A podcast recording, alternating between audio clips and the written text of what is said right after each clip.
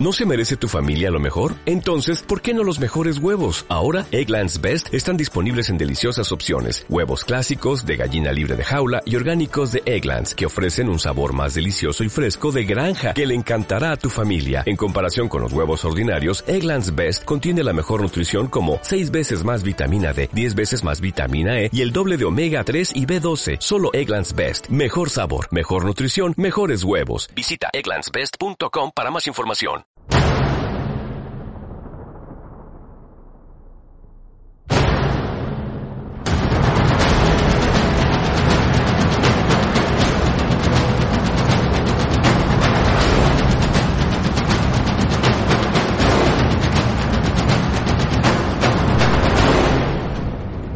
Muy buenas a todos, bienvenidos a Enseñando Aprenderá, a el segundo episodio de la nueva sección La Estoa. Este episodio se llama El contrato de Ulises, vence la tentación, porque nadie es libre si no es dueño de sí mismo, decía Epíteto, a lo que añadía que la libertad no se logra satisfaciendo deseos, sino eliminándolos. Y es difícil llevar una buena vida cuando los impulsos nos dominan si estás intentando perder peso pero eres incapaz de vencer la tentación de lo ultraprocesado. Si quieres entrenar pero te vence el sofá. O si quieres comenzar a hablarte mejor a ti mismo o tener mejores hábitos pero sigues te sigue ahogando en la negatividad, en la queja y en la pereza. Difícilmente lograrás resultados así si te dejas llevar por, por esos impulsos y esas emociones. Entonces, dominar un deseo ya era un desafío en los tiempos de los primeros estoicos, y ellos lo sabían, y por eso diseñaron distintas estrategias. Pero en un mundo moderno donde la distracción y la tentación es mucho mayor, dificultando aún más nuestra resistencia, nos convertimos en esos, en, esos, eh, en esclavos de, de esos elementos externos y de esos impulsos. Así que en este episodio veremos las estrategias que nos recomendaban los estoicos para vencer nuestra tentación. Las estrategias que veremos brevemente serán entender la insaciabilidad del deseo, evaluar las consecuencias de ceder a la tentación, lograr una distancia cognitiva, planificar una respuesta o nuestra respuesta, modificar nuestro entorno, en el que mencionaremos cómo Ulises, en la Odisea de Homero, utiliza esta estrategia, que se, se denomina el contrato de Ulises. Y por último, alternar acción y descanso. Así que vamos con el episodio.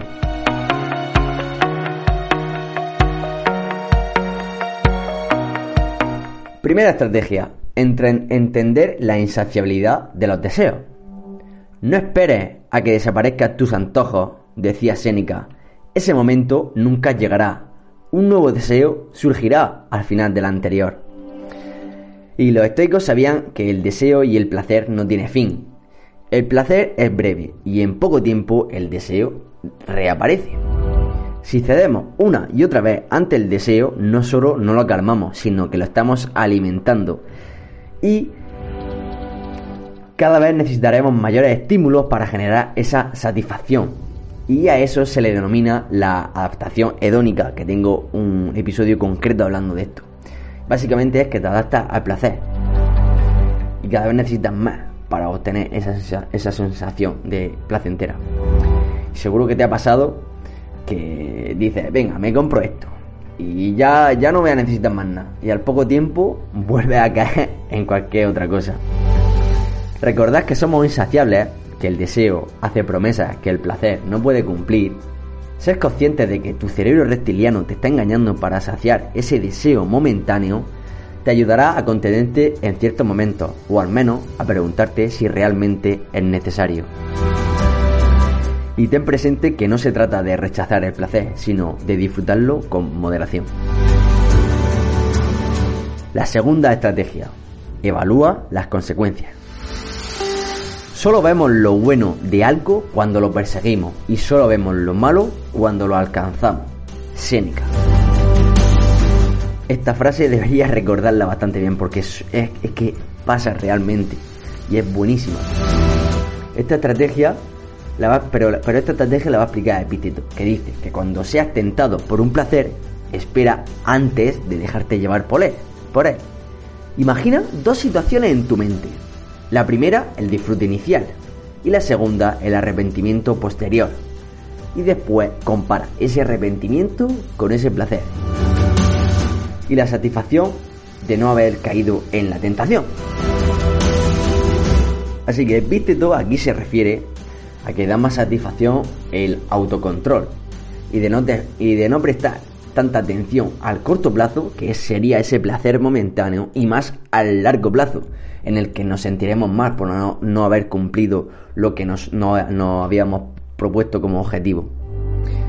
Es más, al postergar esa respuesta por esa pequeña deliberación mental que vas a tener en tu cabeza al preguntarte qué es lo que me aporta ahora y qué es lo que me aportará en un futuro, eh, lo que voy a hacer ahora mismo, esa deliberación mental, esa postergar esa respuesta te dará más posibilidades de no caer en esa tentación.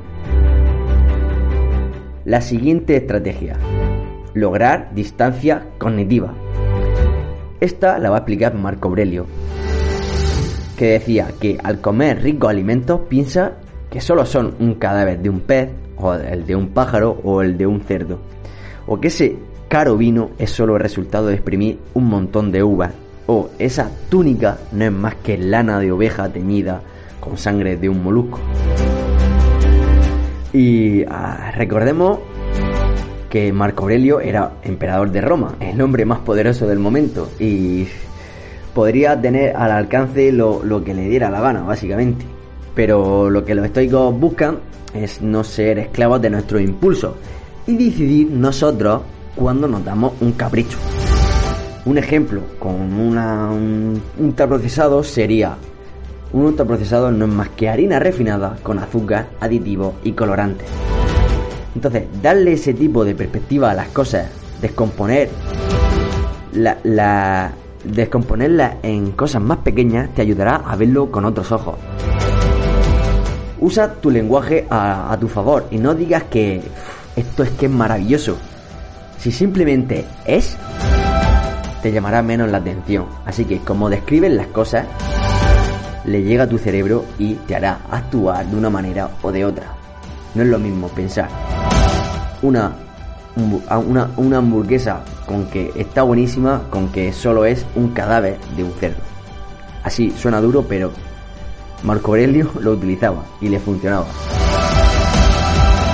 La siguiente estrategia, planifica tu respuesta. El sabio se armará mucho antes de ser atacado.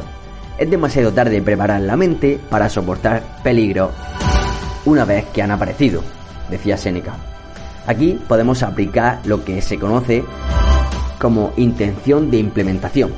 Tenemos que seleccionar los primeros o los principales obstáculos o situaciones que nos hacen obrar mal y planificar una respuesta. Por ejemplo, cuando me ofrezcan un pan en un restaurante, responderé que se lo lleven. Cuando sienta antojo entre horas, comeré fruta o beberé agua. Si no puedo ir al gimnasio, haré unas flexiones y sentadillas en casa. Debes observar dónde cedes y planificar una respuesta, porque si te adelantas, lo hará, lo hará de una manera más racional y será mucho más fácil caer en el impulso. O sea, será mucho... Y si no, será mucho más fácil caer en ese impulso porque cuando tú has planificado esa respuesta ante una situación, cuando se dé la situación, no tendrás que elegir, tendrás ya una respuesta. Y esto nos lleva a la siguiente estrategia y para mí la que más me gusta y la que más utilizo porque es la que mayor poder tiene sobre nuestro comportamiento y es modifica tu entorno. Solo hay una forma de cambiar radicalmente nuestro comportamiento y es cambiando radicalmente nuestro entorno, decía el doctor Fogg. Y un ejemplo, como he mencionado al inicio, es en la Odisea de Homero, el contrato de Ulises. Ulises sabe que al pasar por donde se encuentran las sirenas, su canto lo hace, lo, hará sucumbir a ella y para eso ordena a sus hombres que lo aten al mástil y que ellos se pongan cera en la oreja. Conoce su debilidad y opta por alterar el entorno para no depender solo de su fuerza de voluntad.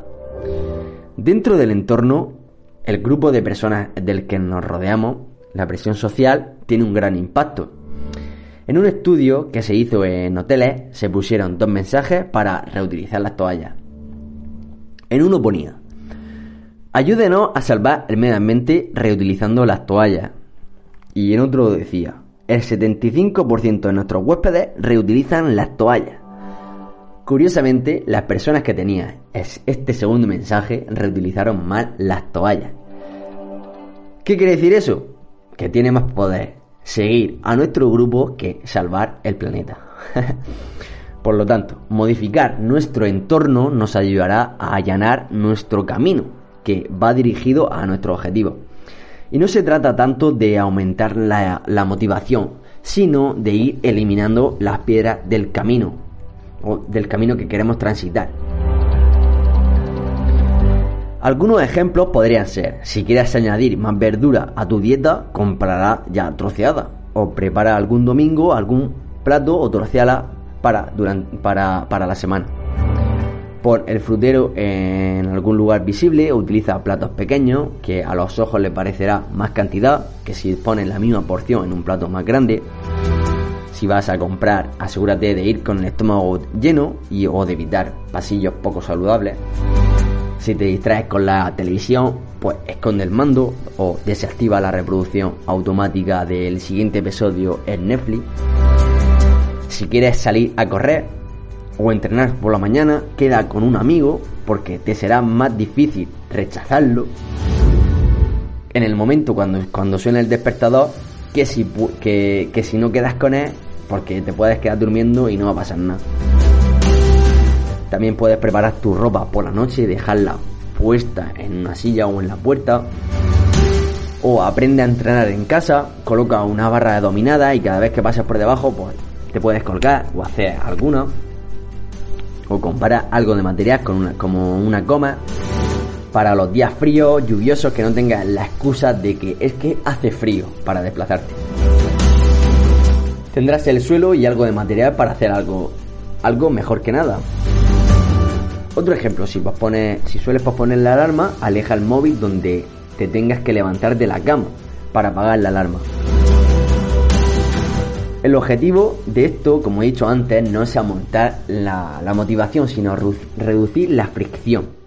Cuando, cuando tienes el camino marcado, te vas a ahorrar elegir, o al menos será más sencillo elegir si te plantas en un cruce, tu cerebro reptiliano tenderá a ir, a ir por el camino más fácil, pero si preparas tu entorno, estarás fortaleciendo esa parte más racional, esa voluntad, esa disciplina, en la que poco a poco te costará menos tomar la decisión correcta o que tú quieras, y no la de tu impulso o la, o la que tus emociones te ofrecen. Y el contrato de Ulises también puede ser una persona, como tu pareja o un amigo, que cuando vas a comer algo poco, poco saludable te recuerda cuál es tu objetivo. Si te hablan mal o de forma negativa, tu contrato de Ulises te recuerda que seas impecable con tus palabras. Si te rodeas con gente deportista, te será más fácil adoptar ese hábito. Recuerda el ejemplo de las toallas. La fuerza del grupo es poderosa. Una vez tiras tú y otras veces te tirarán a ti. La unión hace la fuerza y cuando no solo vas a depender de tu fuerza de voluntad, será mucho más fácil que realices esa actividad o esa tarea que tienes pendiente y que siempre postergas. Al final, si te rodeas de personas en las que admiras ciertos puntos fuertes y que tú también quieres adoptar, te vas a contagiar. Al igual que si tu entorno es poco saludable o poco activo y deportista, también te vas a contagiar. Por lo tanto, escoge bien a tu contrato de Ulises y a tu entorno. Porque como dice Marcos Vázquez, la forma más efectiva de mejorar tus hábitos es rodeándote de un grupo cuyos comportamientos esperados sean tus comportamientos deseados. Y por último, la, la última estrategia es importante alternar la acción y el descanso, por ejemplo. Trabajo o estudio durante 50 minutos, un pomodoro de 50-25 minutos y 5 eh, minutos podré coger el móvil o pasear durante 10 minutos. O después de entrenar, mm, ves un capítulo de alguna serie que te, que te guste o te comes un trozo de chocolate después de cenar si has hecho los deberes entrenando. Esto es apuntar tus tareas que sueles posponer o te cuestan y tras esa tarea darte como una pequeña recompensa. Estarás engañando a tu cerebro reptiliano y estaréis ganando los dos. Así que espero que te haya gustado este breve episodio en el que hemos visto distintas estrategias para vencer esas tentaciones, para buscar nuestra, para seguir buscando nuestra mejor versión de, de nosotros mismos y actuar de la mejor manera posible o como lo haría nuestro yo ideal. Así que recordemos brevemente las estrategias que son entender la insaciabilidad del deseo. Somos seres insaciables, nunca nunca nos vamos a saciar. Por lo tanto, eso nos, nos, dará una perspectiva como evaluar las consecuencias de ceder a la tentación y valorar el placer de tener ese autocontrol. Lograr una distancia cognitiva descomponiendo las cosas y describiendo las cosas de distintas formas en la que no nos atraiga tanto, sino que sintamos como un pequeño rechazo, entre comillas, planificar una respuesta para cuando se dé esa situación no tener la, responsabilidad y la fuerza de voluntad de tener que decidir, sino ya haber establecido una respuesta. Y modificar nuestro entorno con el contrato de Ulises para allanar el camino y que nos sea más fácil. Y por último, alternar la acción con una recompensa, un descanso, que eso nos va a hacernos sentir bien, además de haber realizado el trabajo, de sentirnos bien, de decir, lo hemos hecho, ahora premio. Así que nada, espero que te haya gustado y nos vemos en siguiente episodio de La Estoa y en los demás. Un saludo y hasta luego.